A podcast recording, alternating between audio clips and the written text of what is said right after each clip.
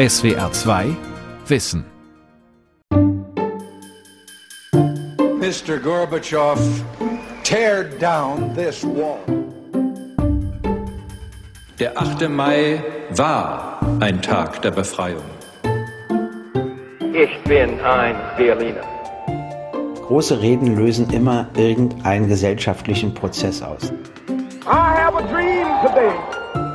Unser Herz ist weit, aber unsere Möglichkeiten sind endlich. Yes, we can. Durch Deutschland muss ein Ruck gehen. How dare you? Und eine gute Rede ist eben so, dass danach eigentlich erst was anfängt. Politische Rhetorik. Was macht große Reden aus? Von Kilian Pfeffer. Es sind Gänsehautmomente, wenn eine Rednerin oder ein Redner Sätze für die Ewigkeit spricht. Worte wählt, die Millionen Menschen bewegen, an die sich Generationen erinnern. Doch wie kommen diese Formulierungen zustande? Was ist dafür nötig? Und wann ist eine Rede eigentlich historisch? Es ist gar nicht so lange her, dass wir in Deutschland eine historische Rede gehört haben. Es ist ernst.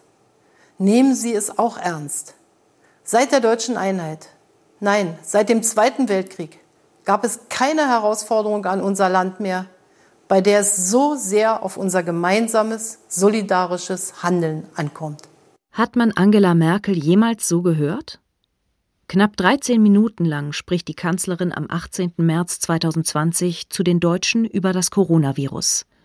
Alles, ihre Wortwahl, ihr Ton, ihre Körpersprache weist darauf hin, hier geht es ums Ganze.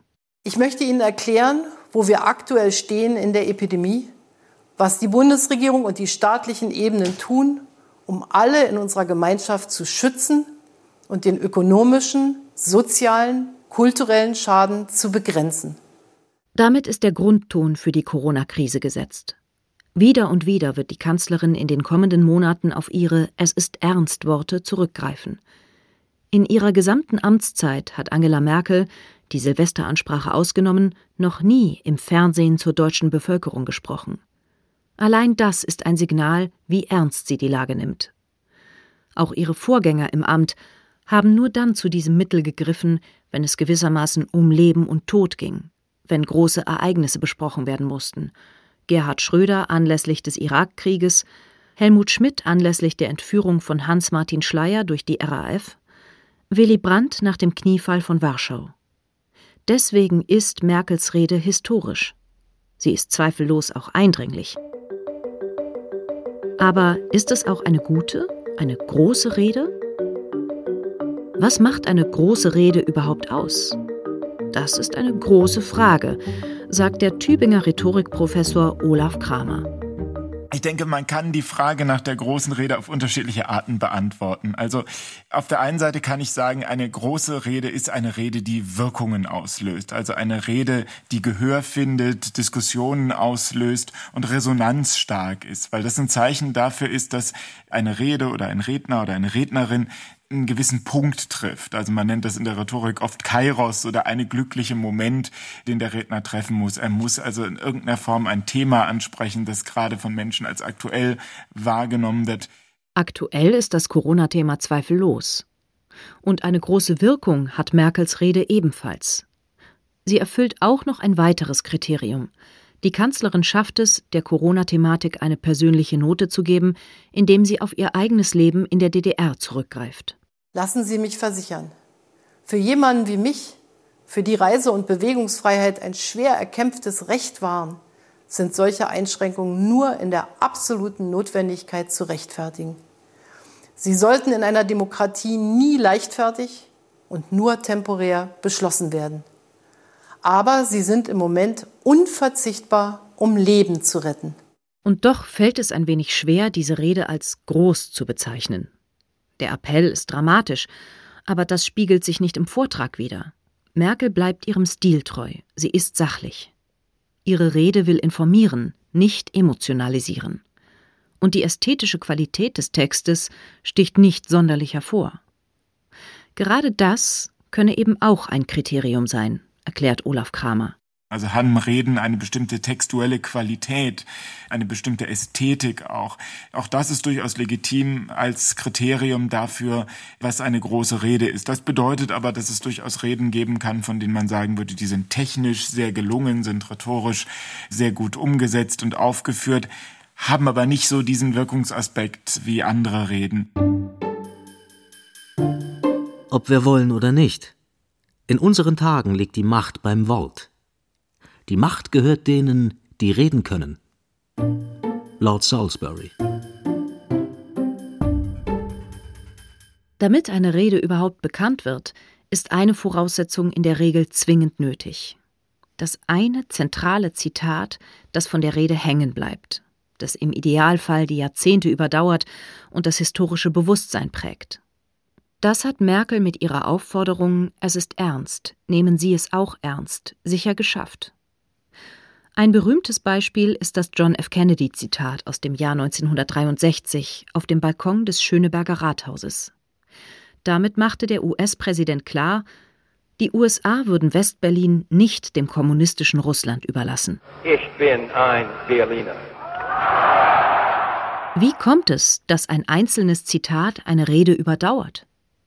Es gibt einen gewissen Zufallsfaktor, meint Thomas Kleine-Brockhoff ehemaliger Redenschreiber von Bundespräsident Joachim Gauck. Man weiß das als Redenschreiber, dass eine Rede eine Verdichtung braucht, die zitierfähig ist und erinnerungsfähig und die Dinge auf den Punkt bringt. So eine Überschrift, die trägt. Das braucht es, aber interessanterweise funktioniert die Realität manchmal unterschiedlicher als der Plan. Da ist äh, sozusagen eine Unplanbarkeit dessen, was am Ende hängen bleibt. Deswegen braucht eigentlich so eine Rede mehrere solcher Anker, solcher Widerhaken, an denen man sich dann festhalten kann und sagen, das ist es. Das hat mit dem journalistischen System zu tun. Denn am Ende bleibt das Zitat in Erinnerung, das in den Nachrichtensendungen in Radio, Fernsehen und Internet aufgegriffen wurde. Thomas Kleine-Brockhoff war als Redenschreiber Quereinsteiger. Angefangen hat er als Journalist, heute arbeitet er für den German Marshall Fund. Das Bundespräsidialamt von innen kennenzulernen, war ein faszinierender Einblick für ihn. Und? Ich war nämlich überrascht, welch große Bühne die Rolle eines Bundespräsidenten sein kann, wenn sie gut ausgefüllt wird. Und welche Bedeutung die eigentlich fast altmodische Form der Rede haben kann, im inneren Gespräch einer Republik. Man darf das nicht unterschätzen, wie das Aussprechen von dem, was ist und was sein sollte und warum etwas so ist und warum es angelegt ist, zum Beispiel in der Verfassung. Sag etwas, das sich von selbst versteht, zum ersten Mal und du bist unsterblich. Marie Ebner von Eschenbach. Ein herausragendes Beispiel für eine große, bedeutungsvolle Rede und ihre gelungene Verdichtung ist die des ehemaligen Bundespräsidenten Richard von Weizsäcker im Jahr 1985. Weizsäcker sprach im Bundestag anlässlich des 40. Jahrestags der deutschen Kapitulation 1945. Der 8. Mai war ein Tag der Befreiung. Er hat uns alle befreit von dem menschenverachtenden System der nationalsozialistischen Gewaltherrschaft. Heute scheint diese Perspektive auf das Kriegsende geradezu selbstverständlich. Doch im Jahr 1985 lebten noch viele, die die deutsche Niederlage im Zweiten Weltkrieg als Schande empfanden. Sie und auch viele andere waren empört über Weizsäckers Rede. Weizsäcker setzte den Schlusspunkt in einer Debatte, die schon seit Jahrzehnten lief und gab als Bundespräsident dem 8. Mai endgültig eine neue Deutung. Die sogenannte Ruckrede von Bundespräsident Roman Herzog im Jahr 1997 war dagegen etwas anderes. Sie war der Ausgangspunkt einer gesellschaftlichen Diskussion. Herzog beklagte den Verlust wirtschaftlicher Dynamik und die Erstarrung der Gesellschaft und prangerte so den Reformstau der Kohljahre mit ungewohnter sprachlicher Direktheit an. Durch Deutschland muss ein Ruck gehen. Wir müssen Abschied nehmen von liebgewordenen Besitzständen, vor allen Dingen von den geistigen, von den Schubläden und den Kästchen, in die wir gleich alles legen. Alle sind angesprochen, alle müssen Opfer bringen. Jahre sollten noch vergehen, bis die Reformen dann unter Gerhard Schröder mit der Agenda 2010 angegangen wurden. Doch Herzog, vormalig Präsident des Bundesverfassungsgerichts, hatte sie so deutlich und so unbequem eingefordert, dass seine Rede als einer der Auslöser für die Reformen gilt. Die Wirkung einer Rede hängt aber nicht nur davon ab, dass der glückliche Moment getroffen wird, der Text gut ist und ein überzeugendes Zitat enthält. Es gibt noch mehr Voraussetzungen, meint Redenschreiber Thomas Kleine-Brockhoff. Es muss der richtige Zeitpunkt, der richtige Sprecher und einer Botschaft sein, die diesen Kreis jeweils anspricht. Und deswegen kann die größte Rede, die rhetorisch fantastisch ist, kann entweder vom falschen Träger, vom falschen Sprecher oder im falschen Moment gehandelt werden. Wenn dieses Dreieck nicht zusammenpasst, dann passt die Rede nicht. Der richtige Sprecher, wie Kleine Brockhoff ihn nennt, ist ein maßgeblicher Faktor. Doch wann ist jemand der oder die Richtige? Gemeint ist damit unter anderem, dass ein Redner eine authentische Persönlichkeit haben muss. Richard von Weizsäcker erzielte mit seiner Rede zum 8. Mai nicht nur deswegen eine so große Wirkung, weil er der Bundespräsident war, sondern auch, weil von Weizsäcker glaubwürdig über die deutsche Schuld und ihre Aufarbeitung sprechen konnte, als jemand, dessen Familie tief in den Nationalsozialismus verstrickt war. Auch Bundespräsident Joachim Gauck war so eine glaubwürdige Persönlichkeit und seine Rede zum Tag der deutschen Einheit im Jahr 2015 auf dem Höhepunkt der Flüchtlingskrise war eine große Rede. Und dennoch spürt wohl fast jeder, wie sich in diese Freude Sorge einschleicht, wie das menschliche Bedürfnis, Bedrängten zu helfen, von der Angst vor der Größe der Aufgabe begleitet wird. Das ist unser Dilemma. Wir wollen helfen, unser Herz ist weit, aber unsere Möglichkeiten sind endlich. Gauck argumentierte, die Integration der Flüchtlinge werde Deutschland vor eine größere Aufgabe stellen als die deutsche Einheit. Und er tat das zu einem Zeitpunkt, als viele Deutsche über die weitreichenden Konsequenzen der Hilfsbereitschaft noch gar nicht nachdenken mochten. Diese Rede von Joachim Gauck war besonders wichtig, findet Thomas Kleine-Brockhoff. Wo eine Haltung gegenüber Flüchtlingen und die Ethik des Umgangs mit Flüchtlingen begründet wurde. Und die hatte natürlich ein hoch aufgewühltes politisches Umfeld, in dem ein Bundespräsident versuchte, Orientierung zu geben. Als ehemaliger Pfarrer, der in der DDR lange für Freiheit gekämpft hatte, wirkte Gauck besonders glaubwürdig. Wegen seines christlichen Glaubens hätte ihm auch niemand mangelnde Empathie gegenüber Flüchtlingen unterstellt. An gute Reden erinnert man sich nicht immer. Eine schlechte Rede vergisst man nie. Bernard Weatherdrill. Die erwähnten Reden von Joachim Gauck, Richard von Weizsäcker oder Roman Herzog sind gelungene Beispiele dafür, wie Reden und ihre Verdichtung eine Diskussion prägen und das kollektive Bewusstsein bestimmen können. Doch es gibt viele Beispiele von gescheiterten Reden. In der Regel gilt dabei, je höher die Position des Redners oder der Rednerin, Je stärker das Interesse der Öffentlichkeit, je größer die Fallhöhe also, desto härter können die Konsequenzen sein. Ein Beispiel, das noch nicht lange zurückliegt, ist die Rede der CDU-Vorsitzenden Annegret Kramp-Karrenbauer auf dem Parteitag in Leipzig 2019. AKK geht ein wenig angeschlagen in diesen Parteitag. In ihrem ersten Jahr als Vorsitzende ist viel schiefgelaufen. Es gab einen missglückten Faschingswitz, die vergeigte Europawahl und rund um das aufsehenerregende Video von YouTuber Rezo über die Zerstörung der CDU wurde die Parteivorsitzende für ihr Krisenmanagement kritisiert. Vor ihrer Rede auf dem Parteitag hatte es außerdem Gerüchte gegeben, dass Friedrich Merz attackieren und nach dem Vorsitz greifen könnte. Annegret Kramp-Karrenbauer will mit ihrer Rede wieder in die Vorhand kommen. Und am Anfang gelingt ihr das auch. Sie ruft den Delegierten zu, macht Schluss damit, die eigene Leistung schlecht zu reden. Ich meine, ihr seid doch alle Wahlkämpferinnen und Wahlkämpfer. Ich kann mir nicht vorstellen, wie man so Wahlkampf machen will, wenn man auf der einen Seite den Bürgern sagt, es war alles schlecht, was wir gemacht haben, aber wir wären schon froh, wenn ihr euch noch mal wählt, damit wir es auch noch 14 Jahre weitermachen können. Das ist keine erfolgreiche Wahlkampfstrategie und das sollten wir uns echt gar nicht angewöhnen, liebe Freundinnen und Freunde. Das AKK-Lager ist begeistert. Kramp-Karrenbauer hat den Saal hinter sich gebracht, erinnert sich SWR-Hauptstadtkorrespondent Dirk Rodenkirch.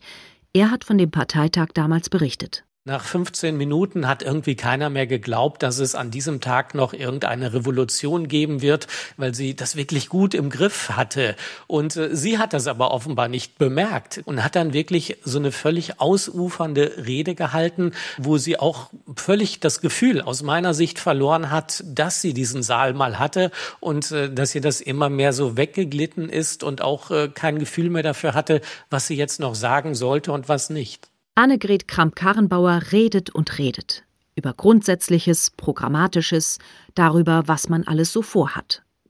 Die Anspannung ist ihr anzumerken, analysiert Rhetorikprofessor Olaf Kramer. In dieser Rede wirkt Kramp-Karrenbauer sehr bemüht und sie versucht, alles richtig zu machen, aber gerade das ist aus meiner Wahrnehmung heraus das Problem. Also man hat das Gefühl, dass vieles, was sie da sagt, nicht so ganz authentisch wirkt. Also man sieht dann so leichte Differenzen zwischen dem Inhalt dessen, was gesprochen wird und der Art und Weise, wie die Dinge körpersprachlich dargeboten werden. Und dadurch bekommt man so ein gewisses Gefühl dafür, dass sie eigentlich mit diesem Text fremdelt.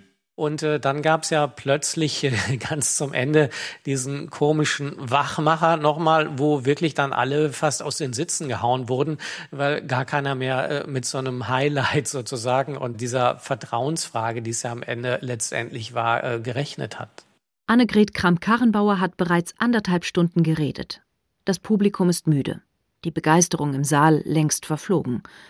Da sagt die CDU-Vorsitzende das, womit längst keiner mehr rechnet.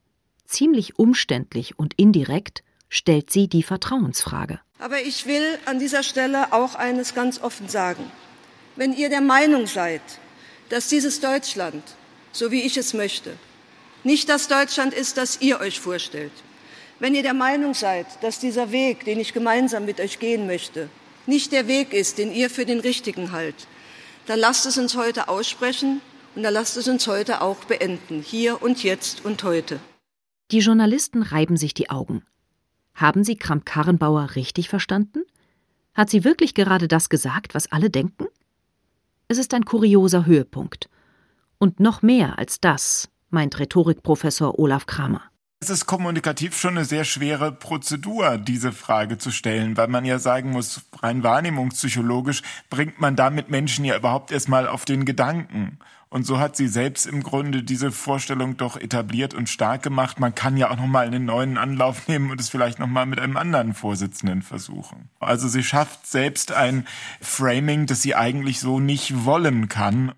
Die Rede ist gewissermaßen der Anfang vom Ende ihrer Karriere an der Spitze der CDU. Unnötigerweise hat Annegret Kramp-Karrenbauer an diesem Tag mit diesen Worten ihre letzte Patrone verschossen. Nur zwei Monate später kündigt sie an, auf das Amt der Parteivorsitzenden und die Kanzlerkandidatur zu verzichten. Ein anderer Unionspolitiker wird dagegen plötzlich viel positiver in der CDU wahrgenommen, und auch das hat mit seiner Rede auf dem Parteitag zu tun. CSU-Chef Markus Söder spricht ein Grußwort, und es macht ihm Spaß, zum Beispiel über die SPD zu lästern. An der SPD kann man ja die Dauerdepression geradezu spüren, ja?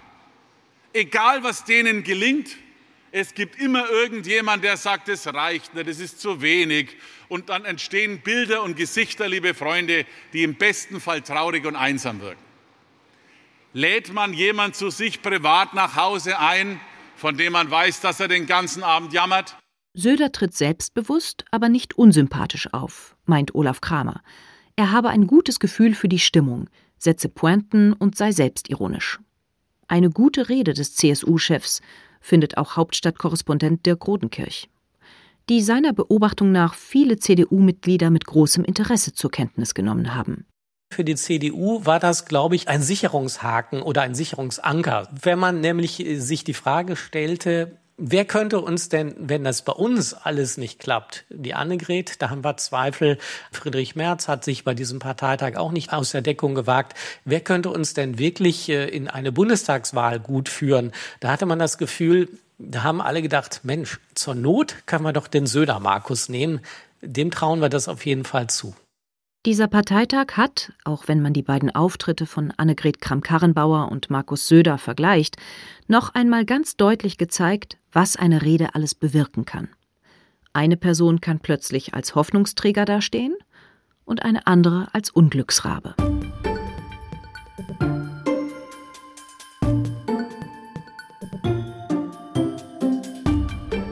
Könnte ich noch einmal zur Universität gehen, würde ich mich auf zwei Ziele konzentrieren das Schreiben und die Rede vor Publikum. Es gibt nichts Wichtigeres im Leben als die Fähigkeit, effizient zu kommunizieren. Gerald Ford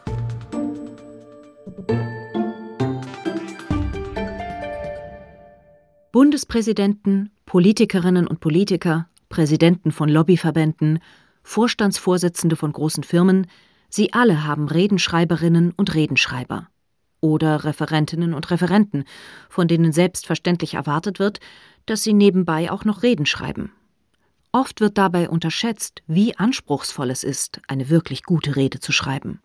Ein paar Grußworte zusammenhacken, zur Not ein paar Phrasen aneinanderreihen, das kann jeder. Aber Worte finden, die das Publikum begeistern, die nahegehen oder von einer Sache überzeugen, das ist ein kompliziertes Handwerk und muss gelernt werden. Ich zum Beispiel, ich bin hier auch mit einem Auftrag, weil ich eine kleine Gratulationsrede schreiben muss. Ein Business-Hotel in Hamburg in der Nähe der Außenalster. In einem kleinen Konferenzraum sitzt ein Dutzend Menschen konzentriert hinter Laptops. Sie machen Schreibübungen, lesen ihre Texte vor oder hören dem Dozenten zu. Sie haben das Seminar Redenschreiben gebucht. Mein Name ist Sandra Wilsdorf. Ich bin Pressesprecherin der Ärztekammer in Hamburg. Weil ich in meiner täglichen Arbeit zwar sehr oft Reden und Grußworte schreibe und dafür aber noch mal ein paar Tricks, Strategien und auch Inspirationen haben wollte. Mein Name ist Michael König. Ich möchte das Handwerkszeug fürs Redenschreiben einfach lernen. Ich bin ein Quereinsteiger als Informatiker und habe nicht den Hintergrund bisher gehabt. Der Dozent heißt Markus Franz. Er ist gelernter Journalist und hat im Laufe seines Lebens für verschiedene Spitzenpolitiker Reden geschrieben, unter anderem für den Kanzlerkandidaten Peer Steinbrück 2013. Seit vielen Jahren gibt Franz Seminare für kreatives Schreiben. Dabei geht es unter anderem um Handwerkliches, wie man möglichst lebendig schreibt, die Sätze kurz hält, viele Verben verwendet, so etwas wie einen roten Faden findet, der sich durch eine Rede ziehen kann. Aber noch viel wichtiger sind für Franz ganz grundsätzliche Überlegungen. Er versucht in seinem Seminar zu vermitteln, dass eine gewisse Haltung beim Redenschreiben wichtig ist. Die Teilnehmerinnen und Teilnehmer sollen verstehen, es ist zuallererst ein Privileg, vor Menschen sprechen zu dürfen. Ich nehme ja Zeit von den Leuten in Anspruch. Also im Grunde ist es ja ganz schön ein kühnes Unterfangen, sich vor die Leute zu stellen. Die machen sich vielleicht schick, die hören dir zu, die geben dir Zeit, eine halbe Stunde vielleicht. Und sich dann hinzustellen und den Leuten nicht zu bieten, also sich zu erdreisten, die Leute zu langweilen, abzuspeisen mit Petitessen, das habe ich noch nie verstanden. Aber das machen eben ganz, ganz viele Politiker und aber auch Unternehmer und überhaupt alle, ja. Dabei könne von nur einer Rede abhängen, wie die Rednerin oder der Redner wahrgenommen werde. Als Wichtigtuer, als Bürokrat oder als guter Typ bzw. gute Frau, sagt Franz. Er ist überzeugt, man muss schaffen, seinem Publikum nahe zu kommen es zu berühren. Mir geht es darum, dass die Leute über was schreiben, was sie wirklich bewegt. Ja, dass sie nicht nur wiederkäuen, was schon zigmal gesagt worden ist, sondern dass sie nur darüber schreiben, was ihnen wirklich selber wichtig ist, was ihnen auch auf der Seele brennt, womit man was verändern kann. das heißt nicht andere Leute zu bevormunden, sondern das heißt im Grunde Leute zu inspirieren und Leuten darzulegen, warum man eben so denkt, wie man denkt. Ja.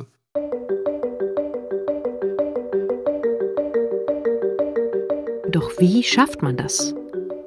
Der Ansatz von Redenschreiber-Coach Franz ist, man muss Menschen und ihre Geschichten in den Mittelpunkt der Rede stellen. Wer hat warum etwas geschafft? Welche Hürden musste er, sie überwinden? Was zeichnet eine bestimmte Person aus? Sein Credo, nur wer etwas über Menschen hört, der fühlt sich angesprochen. Aber wie schreibt man für eine andere Person? Wie trifft man einen fremden Stil und formuliert so, dass sich die Rednerin oder der Redner die Rede wirklich zu eigen machen kann. Am wichtigsten sei erst einmal, überhaupt eine aufrichtige Rede zu schreiben, meint Franz. Eine, die man auch selbst halten würde. Aber natürlich sollte man regelmäßig mit der Person sprechen, sich ihre Ideen notieren, sich gewissermaßen in ihre Gedankenwelt einfühlen. Das berichtet auch Thomas Kleine-Brockhoff, der ehemalige Redenschreiber von Joachim Gauck.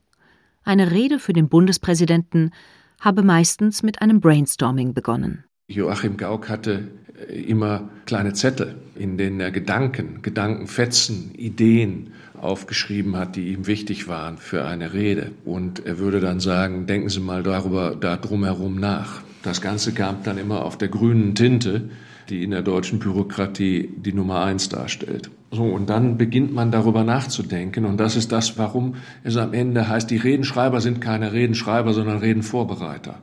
Thomas Kleine-Brockhoff nennt seinen Austausch mit Joachim Gauck einen dualen Prozess zwischen ihm, dem Redenschreiber, und dem Bundespräsidenten. Das bedeutet ein wechselseitiges Inspirieren, ein Geben und Nehmen. Die Grundidee einer Rede ging in der Regel von der Nummer eins, von dem Bundespräsidenten aus oder musste zumindest gemeinsam besprochen sein, sagt Kleine Brockhoff. Am Ende muss der Prozess so sein, dass der Chef den Eindruck hat, dass er das vom Anfang bis zum Ende selbst gedacht und selbst geschrieben hat. Denn nur dann ist es seine Rede. Und meine Erfahrung ist, dass alles, was Widerhaken für den Sprecher hat, womit er nicht zufrieden ist, weil es nicht seins ist, weil es ihm von Referenten hingelegt worden, dass es nicht funktioniert. Es ist eine gute Rede, sagt Kleine Brockhoff, wenn derjenige, der die Rede hält, sie zu 100 Prozent für seine eigene hält. Joachim Gauck hatte allerdings als ehemaliger Pfarrer sein Leben lang schon viele Reden geschrieben und gehalten. Er wusste besonders gut, worauf es ankommt. Bei vielen Referentinnen und Referenten, die für Politiker im Bundestag oder anderswo Reden schreiben, scheint dieser duale Prozess nicht zu funktionieren. Die Redenschreiber nehmen ihre Aufgabe nicht ernst genug, beklagt Schreibcoach Markus Franz. Ich höre das ganz häufig, wenn ich mit Redenschreibern rede, die Parlamentsreden schreiben, dann sagen die, wenn ich die Reden kritisiere, oder die kritisieren die auch untereinander, dann sagen die, ist doch egal, ist ja nur eine Parlamentsrede.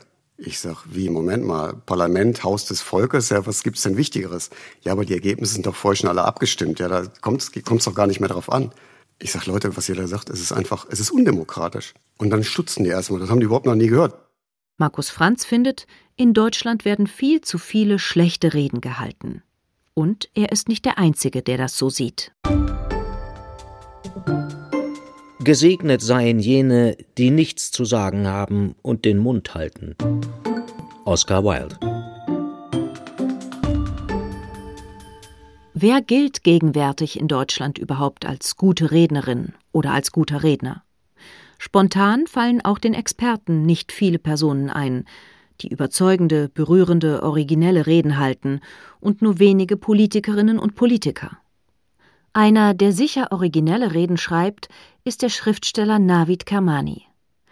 Im Dezember 2019 stellt er im Berliner Ensemble ein Buch mit seinen Reden vor und erzählt auf der Bühne von seinem Arbeitsprozess. Kermani berichtet, eine Rede ist dann gut, wenn ich mich den Erwartungen meines Publikums entziehe wenn ich mich traue, lange Sätze zu sprechen, wenn ich mich traue, in meiner eigenen Sprachmelodie zu bleiben, wenn ich mich traue, Dinge zu sagen, die vielleicht normalerweise nicht an diesem Ort hingehören, also sozusagen privat zu werden, wo man es gar nicht erwartet, oder umgekehrt bei einer privaten Trauerrede was ganz Grundsätzliches zu sagen, also den Anlass zu transzendieren. Also je mehr ich da auf die eigene innere Stimme höre, je mehr ich mit Erwartungen breche, desto eher gelingen mir so Reden. Im Jahr 2014 hielt Navid Kermani eine Rede im Deutschen Bundestag im Rahmen einer Feierstunde zu 65 Jahren Grundgesetz. Die Rede ist ein gutes Beispiel für seine Herangehensweise. Allein der Schlusssatz ist länger als zwei Minuten. Kermani schafft es dabei, die Bundesregierung für ihre Flüchtlingspolitik zu kritisieren und gleichzeitig das Grundgesetz und die freie Gesellschaft in Deutschland zu loben. Es ist eine bemerkenswerte, umarmende Satzkonstruktion, die symbolisch die vielen Widersprüche sozusagen in einem Atemzug nennt. Und so möchte ich zum Schluss meiner Rede tatsächlich einmal in Stellvertretung sprechen und im Namen von, nein, nicht im Namen von allen Einwanderern, nicht im Namen von Jamal Issou, der sich fast auf den Tag genau vor einem Jahr im Erstaufnahmelager Eisenhüttenstadt mit einem Gürtel erhängte aus Angst, ohne Prüfung seines Asylantrages in einen sogenannten Drittstaat abgeschoben zu werden, wie wird der Satz weitergehen? Kermani nennt stellvertretend weitere Personen, in deren Namen er nicht spricht, Opfer des nationalsozialistischen Untergrunds zum Beispiel, aber dann auch viele, in deren Namen er spricht, nämlich der Gastarbeiter, seiner Schriftstellerkollegen oder von Fußballern aus Einwandererfamilien. Im Namen zumal der Muslime, die in Deutschland Rechte genießen, die zu unserer Beschämung Christen in vielen islamischen Ländern heute verwehrt sind. Im Namen also auch meiner frommen Eltern und einer inzwischen 26-köpfigen Einwandererfamilie möchte ich sagen und mich dabei auch wenigstens symbolisch verbeugen, danke Deutschland. Unionsfraktionsvize Georg Nüßlein von der CSU empfindet die Rede als Unverschämtheit und verlässt den Saal noch während der Feierstunde. Doch danach erheben sich viele Politikerinnen und Politiker, überwältigt von Kermanis Sprachgewalt, und klatschen. Navid Kermani erzählt im Berliner Ensemble von diesem Moment. Es war schon eine enorme Anspannung im Raum, die, die war spürbar. Und es war Wolfgang Schäuble, der in diesem Augenblick, wo ich natürlich ziemlich äh, auch angespannt und unsicher war, wie das jetzt alles war, sagte mir dann, ich bin ja mit vielen mich einverstanden, aber Sie, es war eine gute Rede. Und, es, und es war ihm so wichtig, dass er wirklich hinter mir, her, hinter mir hergekommen ist, um mir das zu sagen. Navid Kermani stellt unter Beweis, wie man es schaffen kann, den Menschen mit einer Rede nahezukommen, sie zu berühren. Das empfinden auch die Zuschauerinnen und Zuschauer an diesem Abend im Berliner Ensemble so. Ich finde seine Reden sehr speziell, weil ich glaube, dass er keine Angst hat. Ich glaube, der ist furchtlos, der Typ. Wie er Reden konstruiert, wie viel Würde er der deutschen Sprache gegenüber gebracht hat. Es hat mich sehr bewegt. Es waren ja viele Trauerreden und sehr viele emotionale Momente. Ich glaube, er ist einfach ein sehr emotionaler Mensch und ich glaube, dass ich da auf dieser Wellenlänge sehr empfindsam bin. Insofern, ja, es war ein sehr beeindruckender Abend, würde ich sagen. Muss ein guter Redner also in jedem Fall emotional mitreißend sein? Nicht unbedingt, findet Rhetorikprofessor Olaf Kramer. Manche Redner gewinnen ihr Publikum auch durch ihre Schlagfertigkeit und ihren Witz. Zum Beispiel der grünen Politiker Cem Özdemir. Besonders bekannt gemacht hat Özdemir eine Rede im Bundestag 2018. Eine Wutrede gegen die AfD. Hier kam zu Özdemirs Spontanität noch ehrlicher Zorn hinzu. Die AfD hatte in einem Antrag gefordert, der Bundestag solle Artikel des Journalisten Dennis Yücel offiziell missbilligen. Yücel war kurz zuvor aus türkischer Haft freigelassen worden. In unserem Land, in der Bundesrepublik Deutschland, gibt es keine Gleichschaltung, von der Sie nachts träumen. Bei uns gibt es Pressefreiheit, ein Wort, das in Ihrem Wortschatz ganz offensichtlich nicht vorhanden ist, sehr geehrte Damen und Herren. Und diese Pressefreiheit, und diese Pressefreiheit, die werden wir Ihnen gegenüber genauso verteidigen wie Ihren Genossen gegenüber, die in der Türkei Deniz Yücel ein Jahr seines Lebens geklaut haben. Für diese Worte erhielt Cem Özdemir den Preis für politische Rede der Dolf Sternberger Gesellschaft. Vorsitzender der Gesellschaft ist Bernhard Vogel, früherer Ministerpräsident von Rheinland-Pfalz und Thüringen. Vogel begründete die Auszeichnung so. Sie war erstens eine Stegreifrede, eine freie Rede, dadurch noch besonders überzeugend. Sie war zweitens eine klare Antwort auf eine Provokation. Sie war kurz und sie war keine beleidigende Rede. Sie hat also nicht eine Beleidigung durch den politischen Gegner, durch eine Beleidigung des politischen Gegners widerlegen wollen, damit hat Özdemir auch das umgesetzt, was Bernhard Vogel generell für wichtig hält bei Rednern. Ein guter Redner muss ein Lutherwort beherzigen. Tritt frisch auf, hör bald auf, mach's Maul auf. Dass die Özdemir-Rede eine so große Wirkung erzielte, liegt aber auch in der Persönlichkeit des Redners begründet. Als deutscher Politiker mit türkischen Wurzeln wirkte Özdemir besonders glaubhaft, besonders authentisch in diesem Moment. Ein Politiker, der auch gerne das Maul aufmachte und dabei stets authentisch war, einer, den selbst seine politischen Gegner als guten Redner respektieren, ist Gregor Gysi, Abgeordneter der Linkspartei. Redencoach Markus Franz. Da wird einer respektiert dafür, dass er eben offenbar wirklich mal authentisch ist. Einer, den man abnimmt, dass er eben wirklich nicht drumherum redet, sondern der übrigens auch ganz einfach spricht, ja, der einen gewissen Witz hat, ja, der eben auch nicht berechenbar redet. Im Jahr 2012 legte Gysi einen Auftritt hin, den seine Partei wohl lange nicht vergessen wird. Auf dem Göttinger Parteitag trägt Gysi seinen Frust über die Flügelkämpfe in der Partei nahezu ungefiltert vor, in seiner später sogenannten Hassrede. Aber in unserer Fraktion im Bundestag herrscht auch Hass. Seit Jahren versuche ich, die unterschiedlichen Teile zusammenzuführen. Seit Jahren befinde ich mich wirklich zwischen zwei Lokomotiven, die aufeinander zufahren. Und ich weiß, dass man dabei zermalmt werden kann. Seit Jahren bin ich in der Situation, mich entweder bei der einen oder bei der anderen Gruppe unbeliebt zu machen. Und ich bin es leid. Besonders eindrücklich ist es, wie Gysi seiner Partei den Spiegel vorhält, ihr klarmacht, wie weit Anspruch und Wirklichkeit in der Linken voneinander entfernt sind. Man sei zwar für eine solidarische Gesellschaft, so Gysi, schaffe es aber noch nicht einmal, untereinander solidarisch zu sein. Ich habe noch einmal in der Bergpredigt nachgelesen, welche Vorschläge Jesus Christus unterbreitet, wie man mit seinen Feinden umgehen soll. Wenn wir wenigstens den Zustand in unserer Partei erreicht hätten, wären wir schon einen deutlichen Schritt weiter. Normalerweise redet Gysi frei, aber bei dieser Rede ist es anders. Im Frühjahr 2020 erinnert er sich. Meine sogenannte Hassrede, die ich auf dem Parteitag gehalten habe, die habe ich auch vollständig abgelesen. Die habe ich übrigens an dem Tag noch viermal geändert ja, oder fünfmal geändert. Die wurde aber nicht, nicht milder, sondern im Gegenteil, die wurde immer schärfer. Ja? Das entsprach auch meiner Stimmung. Insofern war es wieder ehrlich. Braucht es ein Skript für eine große Rede? Gysi selbst ist sich da unsicher. Es gebe durchaus große Reden, die freigehalten worden seien, meint er, und erinnert an Winston Churchill. Navid Kermani hingegen findet, ja, eine gute Rede sollte vorher ausformuliert und aufgeschrieben sein. Sie erlaubt auch eine Komplexität, die in einem ganz frei gehaltenen Wort gar nicht möglich wäre. Also Abschweifungen, die wieder eingefangen werden. Komplexere Gedankengänge, die einem, wenn ich nur frei reden würde, gar nicht möglich wären. Das heißt, ähm, wenn ich 30 Minuten habe, und ist es mir ein wichtiges Anliegen, dann möchte ich diese 30 Minuten so dicht wie möglich füllen. Thomas Kleine-Brockhoff meint dazu, die geschriebene Rede habe oft unterschiedliche Zielgruppen, das Ausland, die Zeitungen oder die ganze Bevölkerung.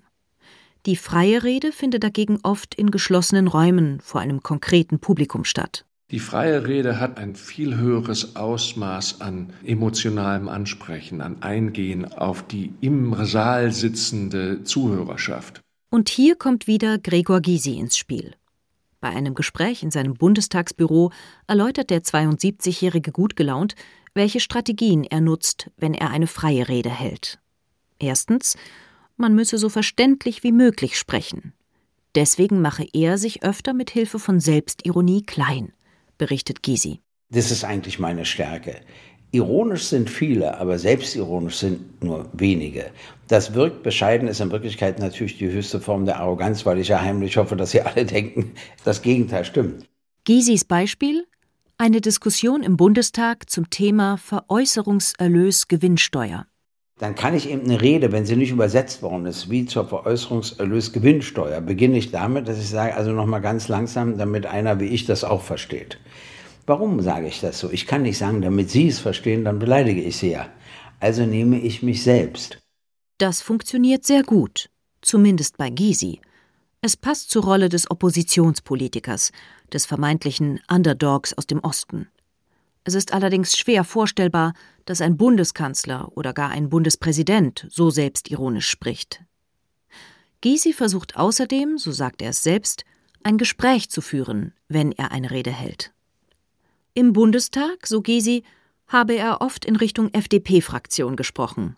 Die Abgeordneten hätten gut zugehört und reagiert. Das hätte ihn wiederum angestachelt. Gysi erwähnt noch einen dritten Punkt. Man müsse ehrlich sein. Man kann nur lügen, wenn man sich seine Lügen merken kann. Deshalb muss ich auch nicht so lange überlegen in Talkshows weil ich sowieso sage, was ich denke, kann ich gleich loslegen. Wenn du dir immer überlegst, oh, was darf ich jetzt sagen, was wäre jetzt nicht klug zu sagen, ja, auch wenn es deiner Meinung ist, etc., dann verkompliziert sich dein Denken so, dass du Störungen hast beim Sprechen. Reden lernt man durch Reden. Marcus Tullius Cicero Wenn man auf die 1960er und 70er Jahre zurückblickt, dann fallen einem sofort viele mitreißende Rednerinnen und Redner im Parlament ein. Der knorrige Fraktionsvorsitzende Herbert Wehner von der SPD zum Beispiel, dessen Stimme sich in manchen Redeschlachten im Bundestag fast überschlug, wenn er Richtung Franz Josef Strauß donnerte. Denn Sie sind selbst geistig Terrorist! Der Herr Strauß ist geistig ein Terrorist, habe ich gesagt. Geistig! Auch der hier angesprochene CSU-Vorsitzende und spätere Ministerpräsident von Bayern, Franz Josef Strauß, war ein wortgewaltiger Redner. Das ist doch ein Zeichen wirklich von Borniertheit und Kleinkariiertheit und Jämmerlichkeit und Lächerlichkeit. Dann kommt eine duckmäuserige, kleinkarierte, bornierte, engstirnige, muffige und miese Atmosphäre in die Behandlung solcher Angelegenheiten hinein. Das waren scharfe politische Debatten mit herausragenden Persönlichkeiten. Doch woran liegt es, dass es nicht mehr so viele hervorstechende Parlamentsredner gibt? Dass auch den Gesprächspartnern in diesem SWR2 Wissen kaum jemand einfällt? Es fehlten die parlamentarischen Vorbilder, meint Redenschreiber Thomas Kleine-Brockhoff. Und der ehemalige Ministerpräsident Bernhard Vogel glaubt, dass das besonders an einem politischen Phänomen liegt. Die gegenwärtige Große Koalition schaffe ein Umfeld, in dem es nur sehr selten gelänge, eine angriffslustige, brillante politische Rede zu platzieren. Denn das setzt voraus, dass es eine fest im Sattel sitzende Regierung und eine handlungsstarke Opposition, die die Regierung von morgen sein könnte, gibt. Und das ist seit Beginn dieser längeren Phase der Großen Koalition in Deutschland und auch zurzeit leider nicht der Fall. Gregor Gysi sieht die Rhetorik als Wissenschaft vernachlässigt. Und in der Tat, während es in den USA an vielen Universitäten einen Rhetoriklehrstuhl gibt, hat Deutschland mit Tübingen genau einen einzigen.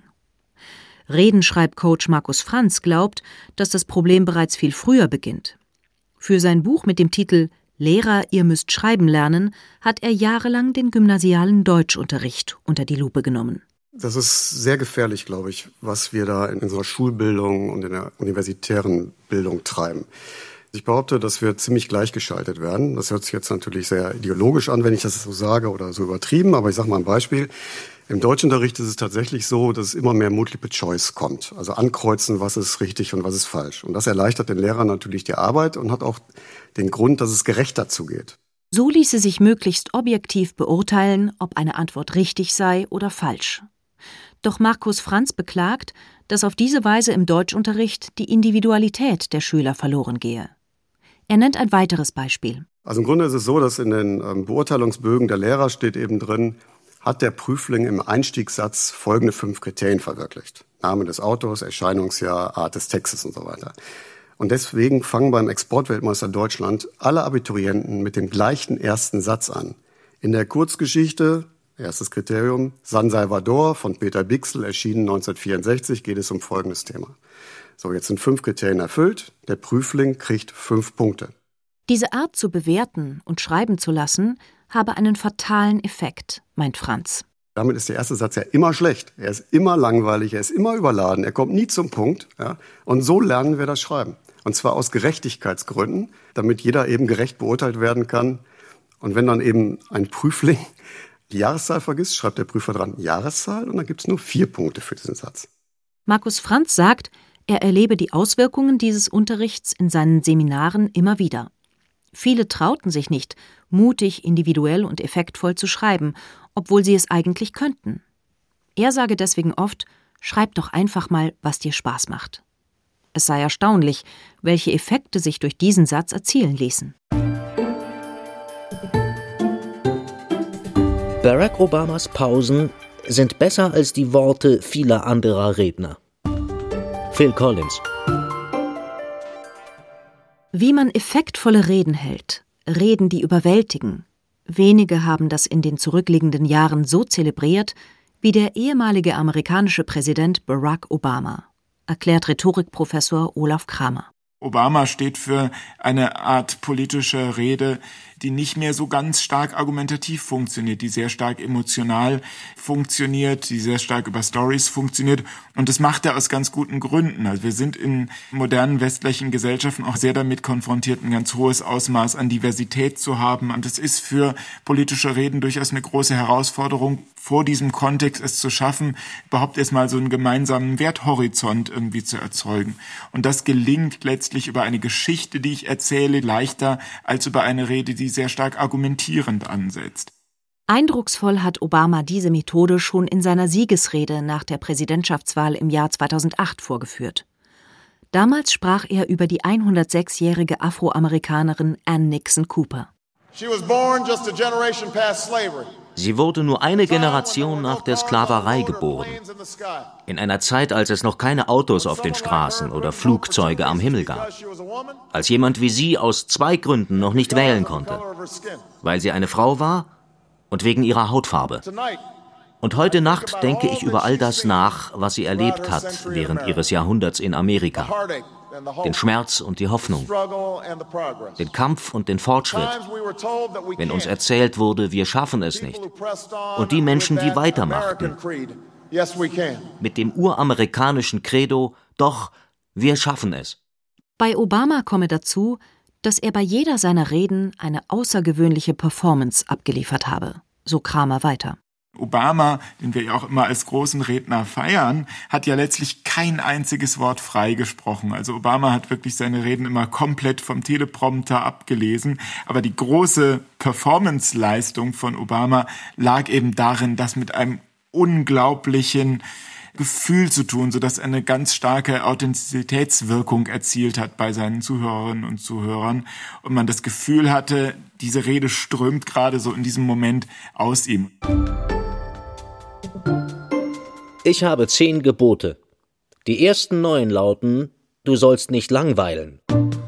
Billy Wilder. Zwei Tage lang haben die Teilnehmerinnen und Teilnehmer in Markus Franz Seminar nun Redenschreiben geübt, Schreibübungen gemacht, sich die Anfänge guter Reden angeschaut. Reden, die sie früher mal geschrieben haben, umgearbeitet. Was sind Ihre wichtigsten Erkenntnisse? Na, ich werde künftig immer daran denken, dass ich Geschichten in diesen Reden verarbeiten will. Und diese Geschichten werde ich vorher suchen und sie sicher auch finden. Für mich das Wesentliche war, dass es muss um Menschen gehen. Also Geschichten erzählen über Menschen, für Menschen, wie sie reagieren, welche Emotionen rüberkommen. Also nicht die Themen im Vordergrund, sondern wie wirkt sich es aus auf die Leute. Überrascht hat mich, wie man in doch der kurzen Zeit relativ schnell was gelernt hat. Also wir haben jetzt nach zwei Tagen alle nochmal eine Rede geschrieben und es war wirklich ein großer Unterschied erkennbar und dass man das so schnell doch lernt. Und alle bemühen sich erkennbar, auf keinen Fall langweilig zu sein.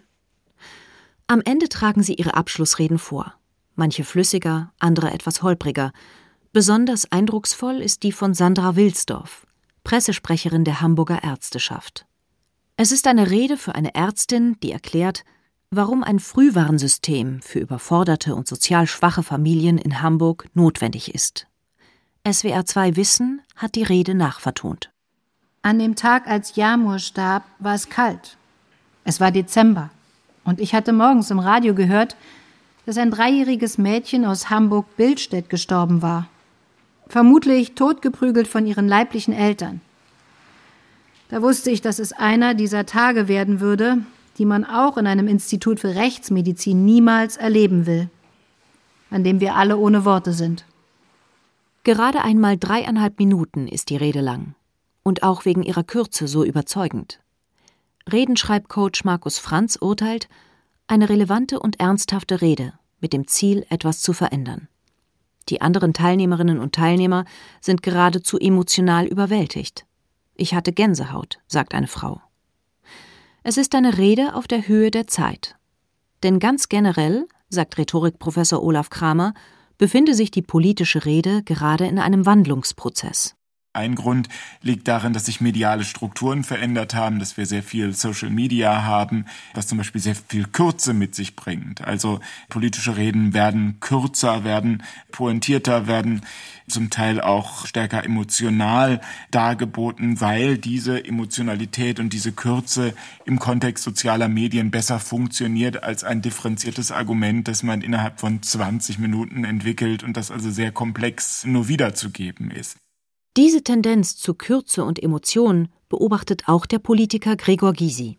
Das nimmt man immer zu selten zur Kenntnis welche Veränderungen durch ein neues Medium eintreten. Jetzt zum Beispiel durch die sozialen Medien wird es plötzlich wieder wichtig, kurz und bündig zu argumentieren. Das heißt auch immer eine Idee oberflächlich. Das musst du aber wissen, dass es eine Idee oberflächlich ist, weil du so kurz und bündig bist. Aber sonst wirst du dort nicht gelesen. Wenn du den Text lang machst, kannst du es vergessen. Das ist auch das Grundprinzip in den Reden der jungen Klimaaktivistin Greta Thunberg. Sie sind nicht sonderlich lang und durch ihre Emotionalität funktionieren sie in den sozialen Medien besonders gut, werden millionenfach abgerufen. Am prägnantesten und an Kürze kaum zu unterbieten ist ihr bekannter Ausspruch vom UN-Klimagipfel 2019. Wie könnt ihr es wagen? How dare you?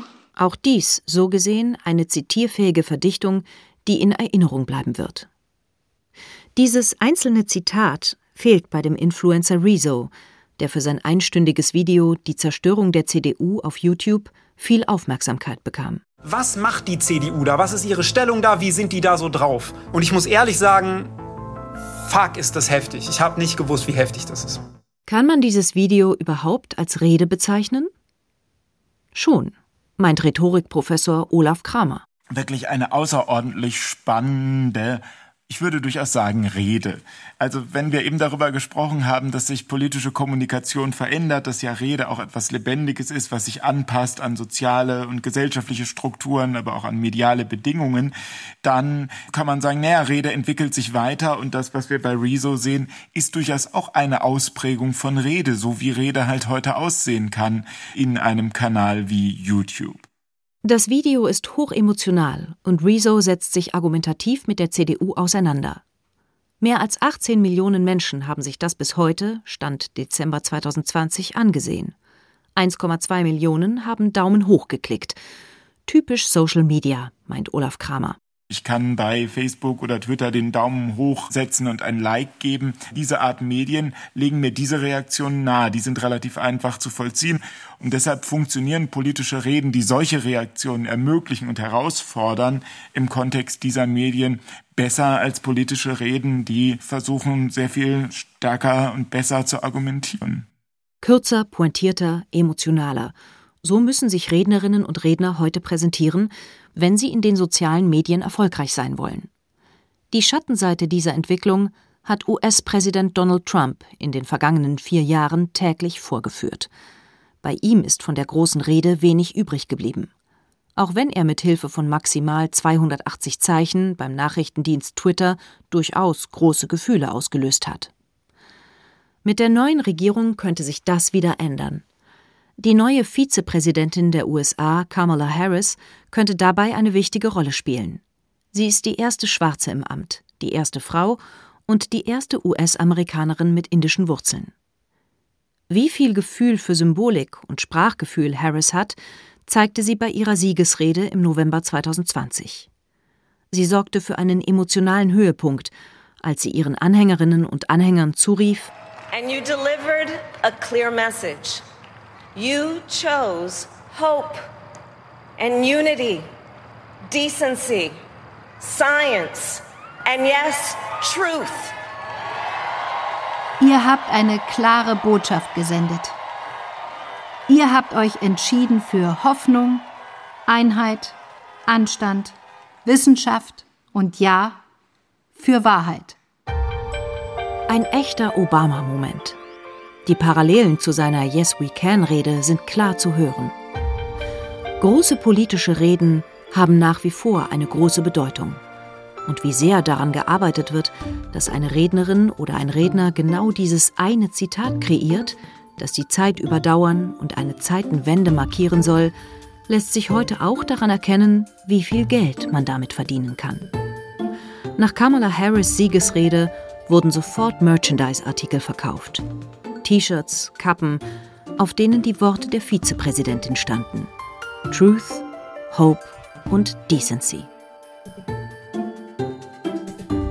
Noch ein Hinweis: Im Podcast vom SWR2 Archivradio gibt es eine ganze Reihe großer politischer Reden auch in Originallänge. Sie stehen außerdem im Internet unter archivradio.de. SWR2 Wissen. Manuskripte und weiterführende Informationen zu unserem Podcast und den einzelnen Folgen gibt es unter swr2wissen.de.